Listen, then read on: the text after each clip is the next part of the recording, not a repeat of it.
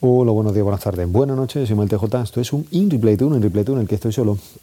y en el que, bueno, pues continuamos con estos episodios de alarma. Trataré de ser breve, como siempre, pero esto no sé dónde me puede llevar. En fin, los aplausos que, mi hija de 10 meses eh, ya tiene interiorizados, que de repente eh, escucha por la ventana y normalmente a nosotros nos suele pillar en el momento de la cena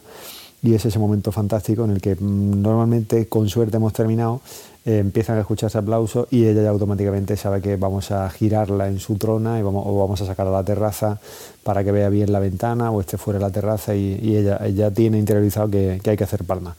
Así que eh, nada, yo mm, no sé cómo voy a explicarle esto, porque alguna vez la hemos grabado, no sé cómo vamos a explicarle esto cuando sea un poco más mayor y tenga, tenga algo de edad para, entender o para preguntar, porque le, hacíamos eso, esos vídeos. En fin, el miedo que algunos profesionales esconden eh, es lo que me hace hoy grabar. Eh, por una parte, tengo a gente que se quiere inmolar, que se quiere tirar al barro urgentemente y bueno, pues digamos que eh, hay que tener cuidado digamos, en cómo gastamos las balas y en no gastar las balas de plata en la primera ronda, sino pues dejarla un poco para, situaciones especiales. Y por una parte tengo esta sensación de gente que, bueno, que, es decir, compañeros o futuros compañeros o recién estrenados compañeros que cuando han pedido voluntarios se han tirado al charco, lo mismo con compañeros ya jubilados, retirados que cuando han pedido gente pues se han tirado de todos los gremios adelante a, echar una mano. Mm, eso es una cosa respetable, eso es una cosa que nos tiene que quedar clara, que esto solamente sale entre todos y con el esfuerzo de todos. Pero por otra parte hay profesionales que tienen miedo, hay profesionales que se esconden. Ayer eh, el fruto de la casualidad eh, tuve la oportunidad de, presenciar, eh, de tener y participar en una parte y después de escuchar y recabar información en otra. Y, hay gente que tiene miedo, hay gente que, son profesionales sanitarios, pero que están ahí escondidos y agazapados, eh, retirados de todo y viven aterrorizados ante cualquier posible llamada telefónica que les pueda llegar y prácticamente bueno pues no responden el teléfono a nadie que no conozcan, no vaya a ser que le vayan a hacer una emboscada desde el Ministerio de Sanidad y lo vayan a mandar a una unidad de COVID. En fin, eh, son dos posturas eh, curiosas que te, que te encuentras y bueno, esto te, hace, te hace pensar y, te hace y te hace, bueno, pues no sé, recapacitar un poco en qué, en qué situación nos, encontramos. Los sanitarios, los que estamos ahí dando la, dando la cara, directa, indirectamente, tangencialmente tocando con, este tema, eh, tenemos interiorizado que antes o después, porque nos movemos por el mismo hospital, compartimos vestuarios, eh, compartimos unidades, eh, algunos entramos de forma fugaz a algunos de estos sitios,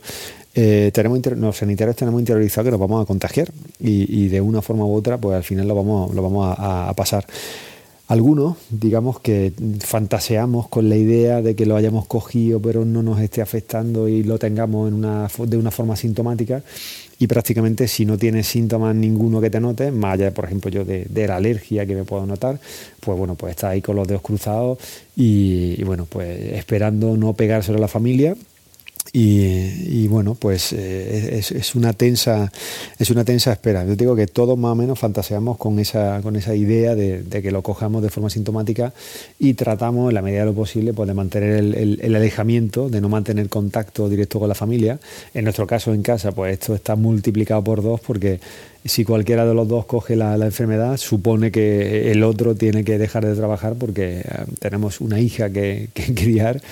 y estamos los dos solos, así que lo pasaríamos realmente mal para, poder seguir adelante. Es decir, esto es, esto es así, ¿no? Y todo esto pues choca un poco con esas otras actitudes que, te vas encontrando. En fin, hoy es un día de una tensa espera, de unos resultados para ver si esos contactos con positivos que hemos tenido eh, en casa pues eh, son positivos o negativos. Así que nada, a la espera de que suene el teléfono en algún momento y nos libere de, esta carga. Y, nada más, hasta aquí va a llegar esto. Va a ser un día de escuchar noticias, este fin de semana va a ser un día de, escuchar noticias, de ver un poco lo que dicen, a ver qué cosas decían antes y qué cosas dicen ahora, a ver si cambian las recomendaciones. Tengo curiosidad por saber cómo cambian las recomendaciones y, qué nos vamos a encontrar el próximo lunes, eh, porque aquí como parece que todo se va dejando un poco para el fin de semana, como para dejar poco margen de maniobra a la gente y demás, pero los que estamos trabajando, los que están trabajando en sectores que son esenciales o primordiales, no existe el fin de semana, no existe la noche, no existe el festivo. Entonces es un poco absurdo que tratemos de, dejarlo todo para el fin de semana o para el, para el viernes, para el sábado. Y, bueno, pues se hagan estas ruedas de prensa un poco vacías, un poco demasiado largas. Es decir, aquí habría que ir a la, habría que ir a la concreción, a lo concreto, ahí a, cortito y al pie y explicar muy claramente qué es lo que se quiere hacer y cómo se va a hacer o al menos qué es lo que se quiere hacer y, al menos de qué manera se quiere, se quiere intentar. Después, como todo, pues la, realidad hace que todo se cambie, todo se reajuste y, que tengas que ver las cosas de, una forma distinta, tengas simplemente que adaptarte. Pero bueno, eh, en fin, no, no hablaremos de política aquí. Vamos a dejarlo en que estamos esperando a que vengan los resultados, esperemos que vengan bien. Y nada, un saludo hasta luego y chao, chao.